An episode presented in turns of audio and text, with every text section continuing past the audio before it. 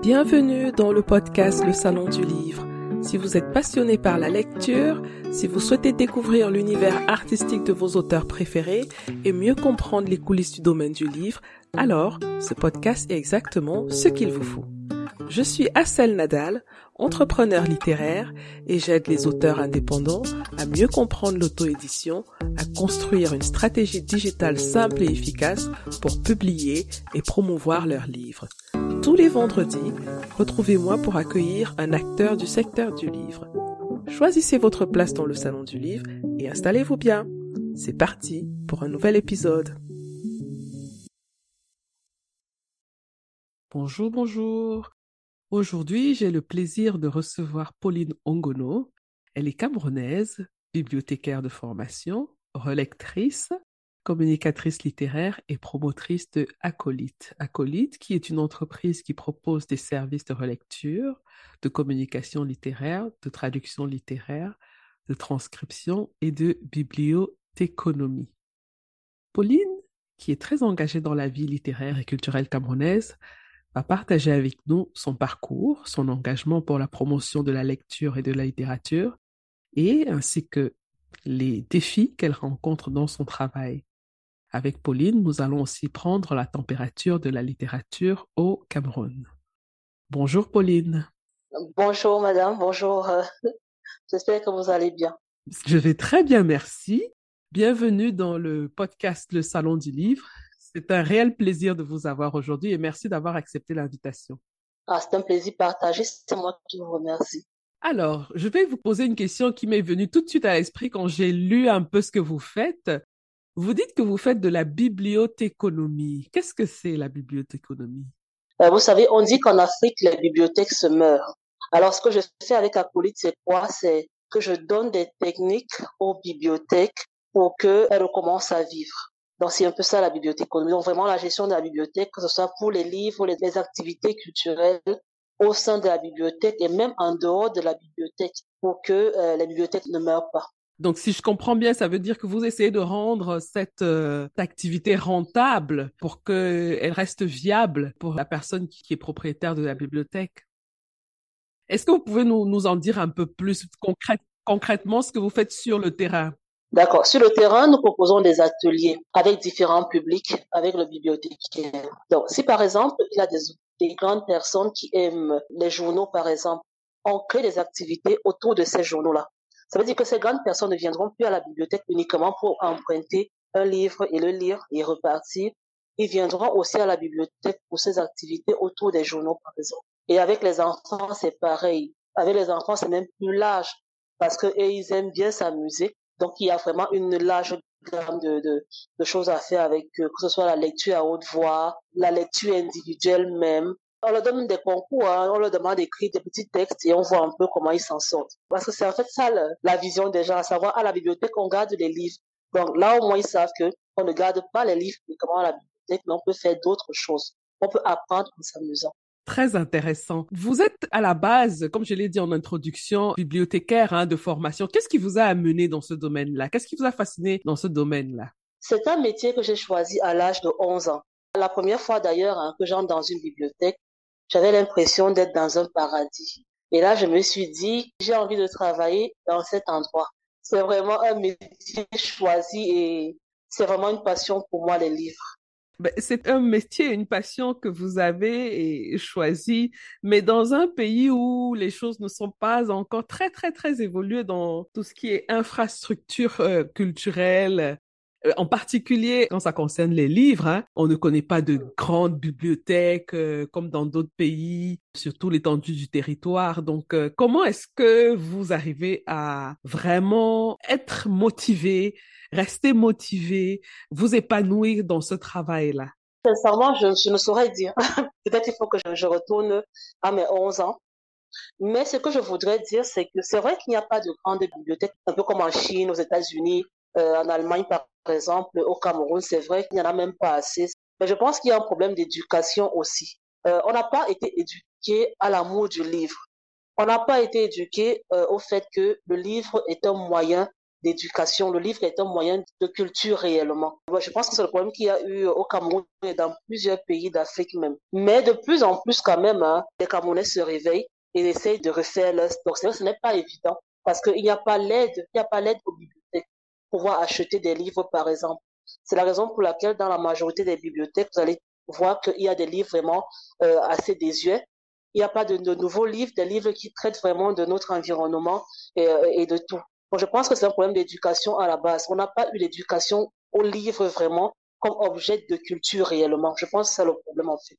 Au Cameroun, quels sont les acteurs de ce domaine-là? Est-ce que ce sont des personnes privées? Est-ce que c'est l'État? Est-ce que ce sont les collectivités Qui sont vraiment les acteurs majeurs des bibliothèques et en général aussi hein, de tout ce qui est véhiculation du livre, promotion de la lecture et du livre? La chaîne du livre est complète au Cameroun. Pour parler des bibliothèques, c'est un peu de tout. Hein. Il y a les, bibliothécaires professionnels, donc l'État, par exemple, euh, ça, c'est pour ceux qui ont été formés comme moi.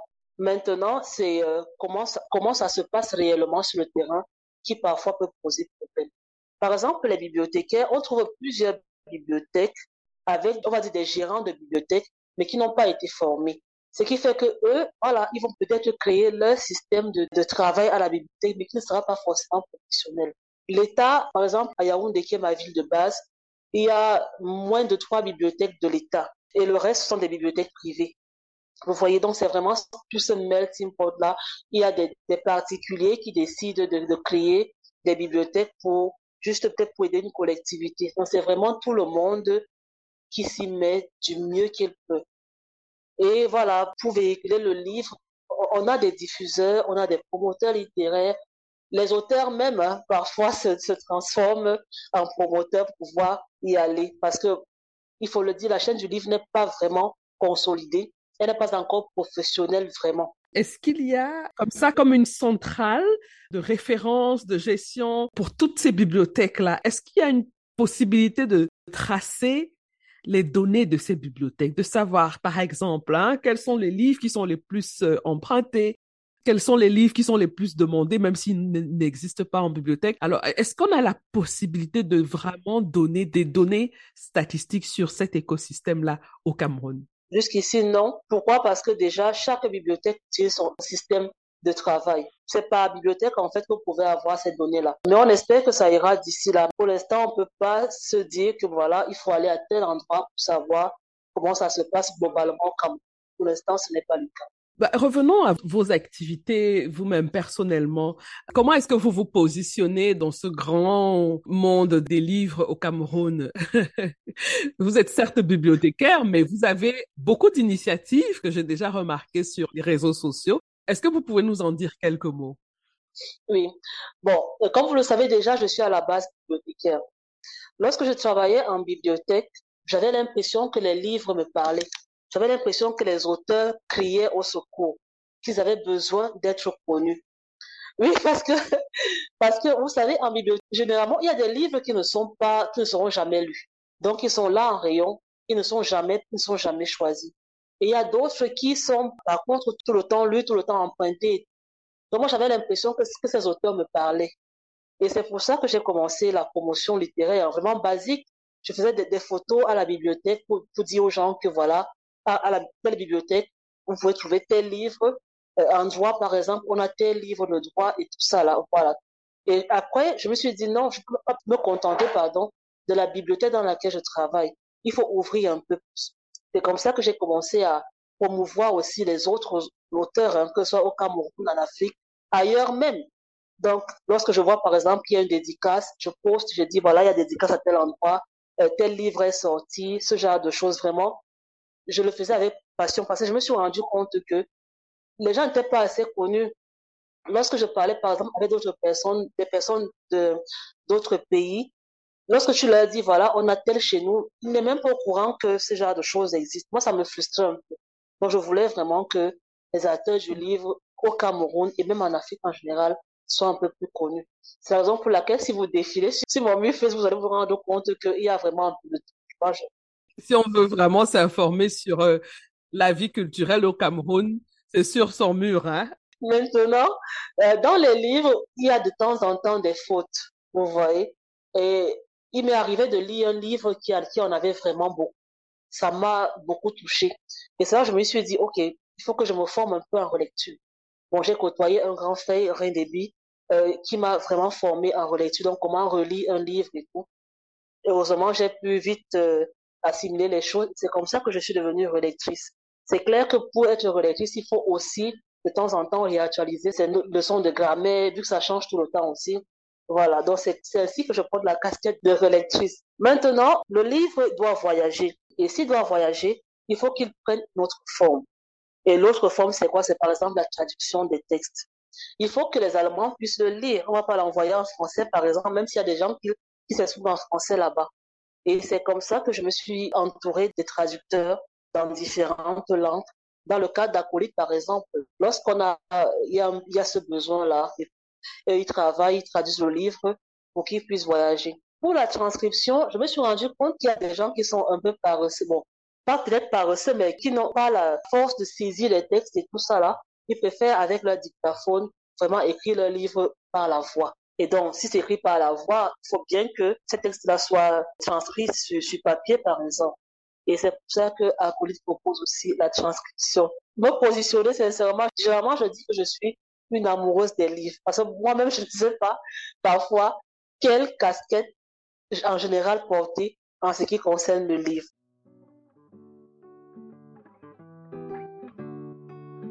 Vous avez toujours rêvé d'écrire votre propre livre, mais vous ne savez pas par où commencer pour le publier. Vous avez peur de vous lancer dans la publication et vous vous sentez perdu ou bloqué à certains moments.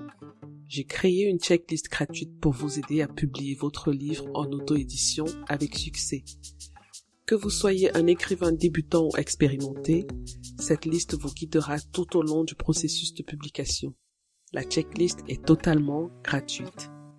Il vous suffit de cliquer sur le lien dans la description de cet épisode pour la télécharger immédiatement. Imaginez la fierté de voir votre nom sur la couverture d'un livre. C'est possible. Ne laissez plus votre rêve d'écrire votre propre livre être juste une idée dans votre tête. Publiez votre livre en auto-édition dès maintenant et laissez le monde découvrir votre talent. Téléchargez ma checklist gratuite dès maintenant. C'est votre premier pas vers le succès de votre livre en auto-édition.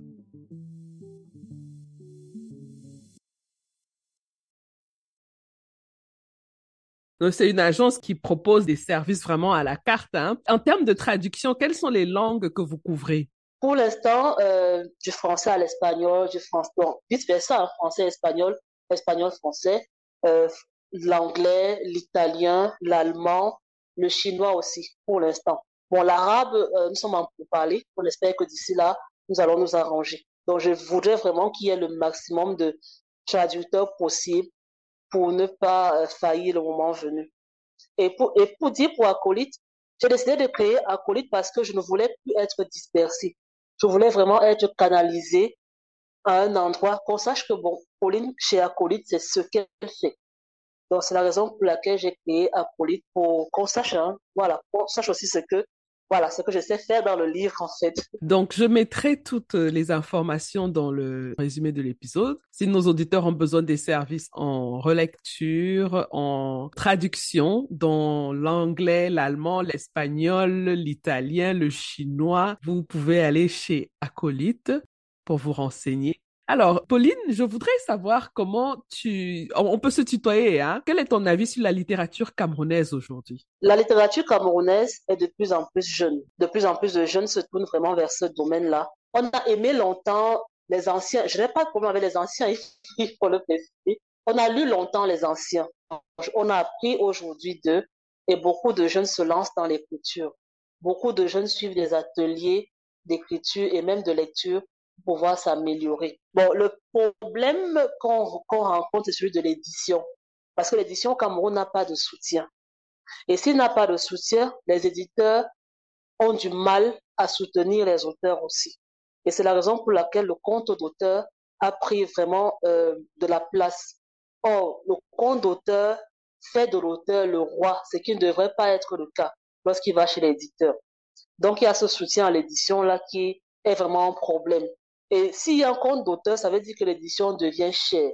Et les jeunes, vous voyez, un étudiant, par exemple, ne peut pas se permettre de débourser, par exemple, 500 000 francs pour l'apparition d'un livre. Ouais, c'est, c'est pas évident pour le monde. Donc, je pense que c'est ce problème-là qu'il y a vraiment, problème de l'édition. Mais sinon, les Camerounais sont très dynamiques et de plus en plus, ils des initiatives pour pouvoir se démarquer euh, vraiment. Et je vois aussi côté public, côté lecteur, ça bouge beaucoup.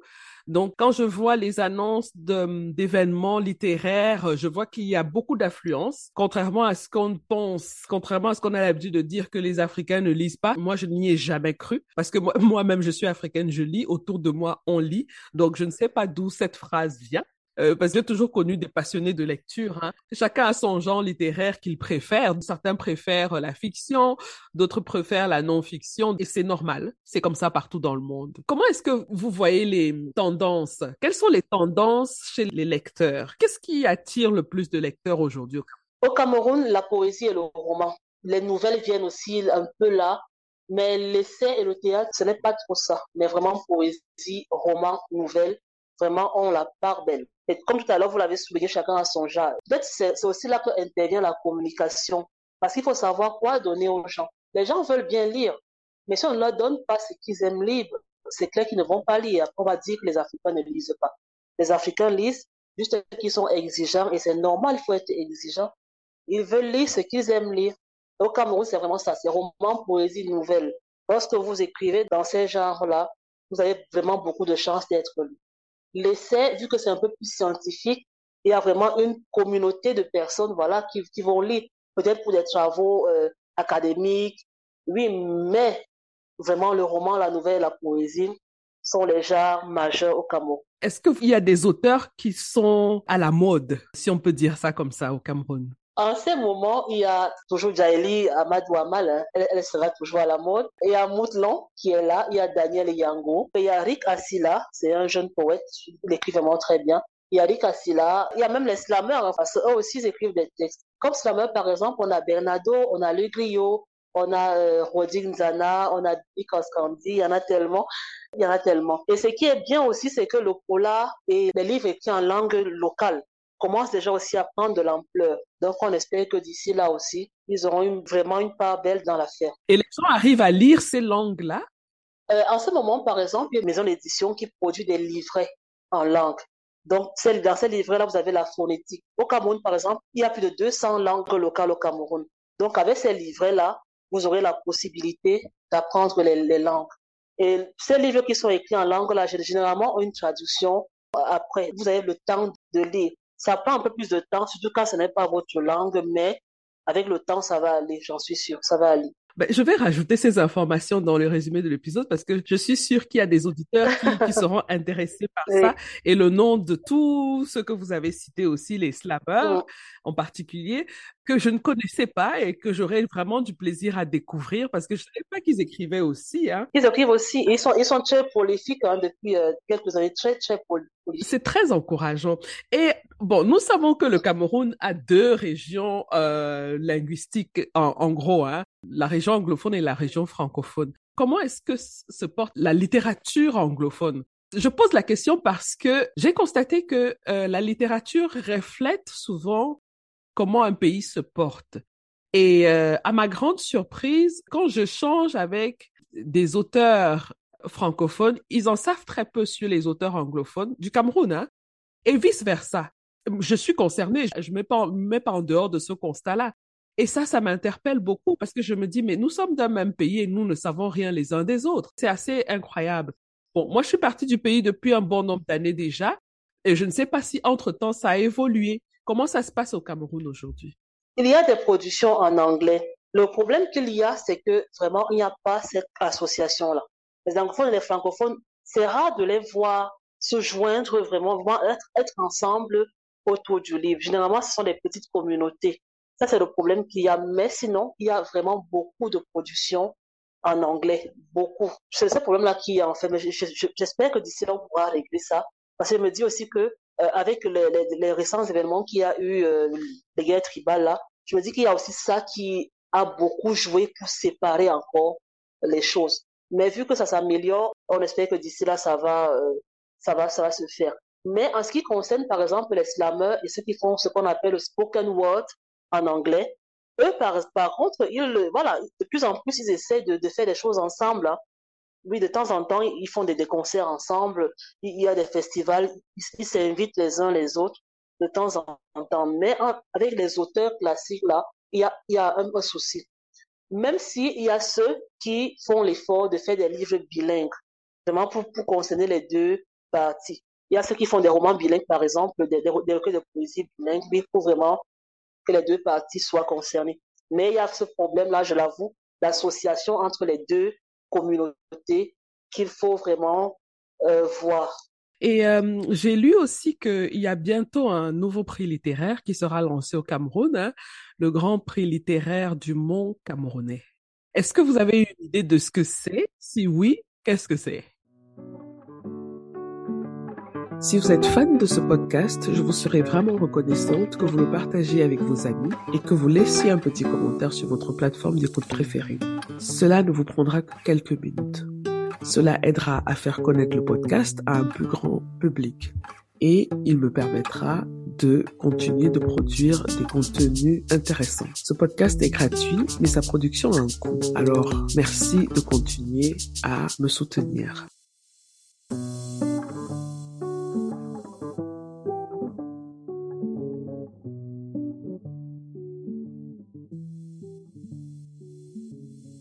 En fait, le Grand Prix littéraire Mon Cameroun a déjà été lancé.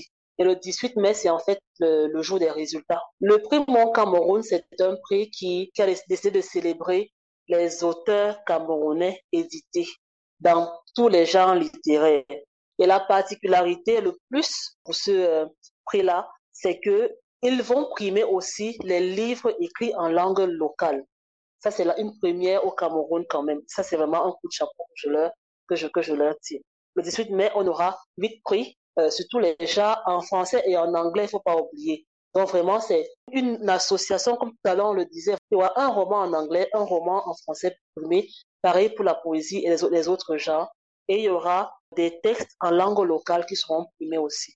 Donc vraiment, ça c'est une grande première. Généralement, ce sont des textes soit en français, soit uniquement la poésie, uniquement le roman, mais là c'est vraiment tous les genres littéraires, toutes les deux euh, grandes langues et les langues locales aussi. Ok. Comment tu vois l'impact de toutes ces activités culturelles, en particulier littéraires, hein, sur euh, la vie au Cameroun?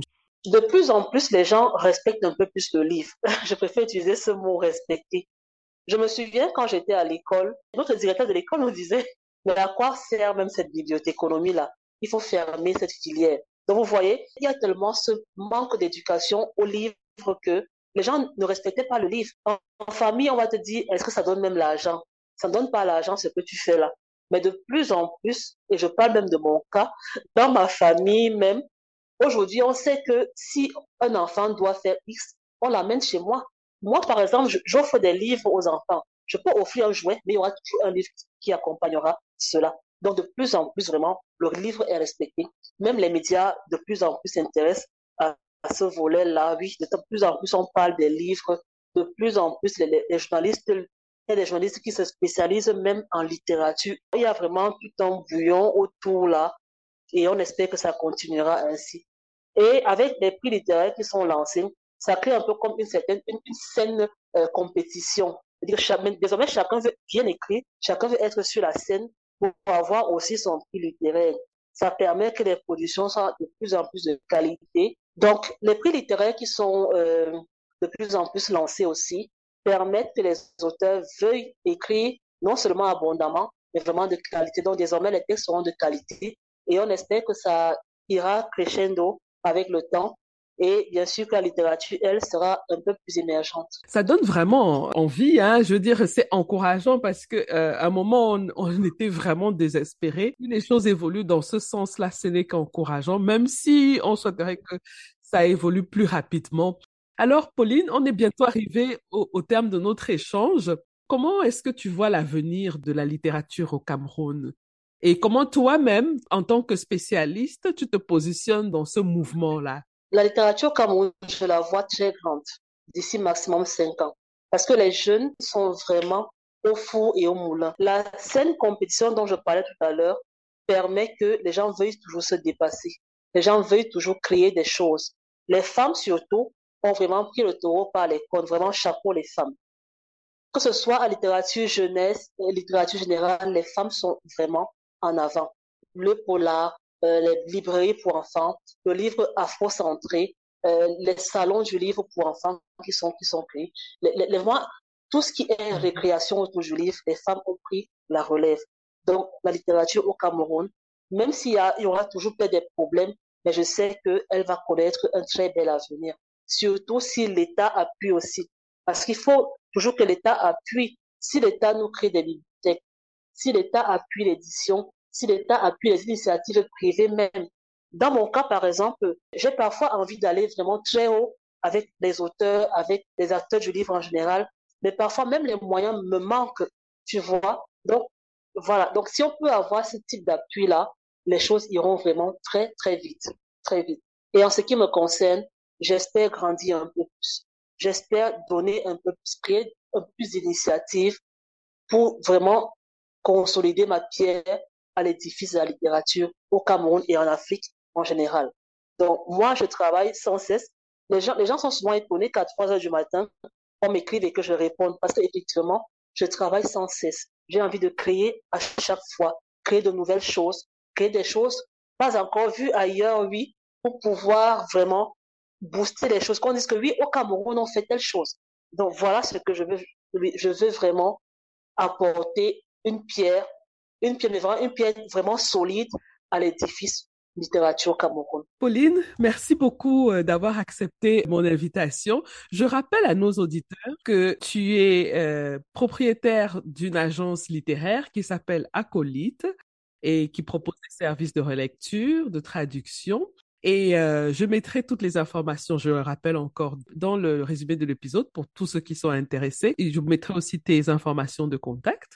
Comme ça, ils pourront te contacter directement moi, ça m'a fait très, très plaisir de te recevoir dans le Salon du Livre et d'admirer vraiment euh, tes activités parce que, comme je t'ai dit, je te suis depuis un moment et c'est tellement motivant de voir comment tu fais bouger les choses au Cameroun. Franchement, bravo. Merci, merci infiniment pour l'invitation. C'est vraiment un plaisir. C'est dommage que ça finisse aussitôt. On pourrait causer toute la journée. Mais vraiment, merci. Si on commence là, on va terminer deux jours plus tard. Donc, c'est ça, les gens passionnés.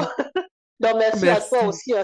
Ce que tu fais bien aussi, ça permet de, de connaître d'autres acteurs du livre aussi. C'est vraiment super. Oui, je nous dis courage qu'on continue ainsi et ces choses, les choses vont aller. Absolument. Ben, reviens dans le podcast quand tu veux. Dès que tu as un nouveau projet et tu as envie d'en parler, n'hésite pas. Ta place est prête hein, dans, le, dans, dans, le salon du livre. Merci, Pauline. Merci, c'est super. Merci beaucoup. À bientôt. À bientôt.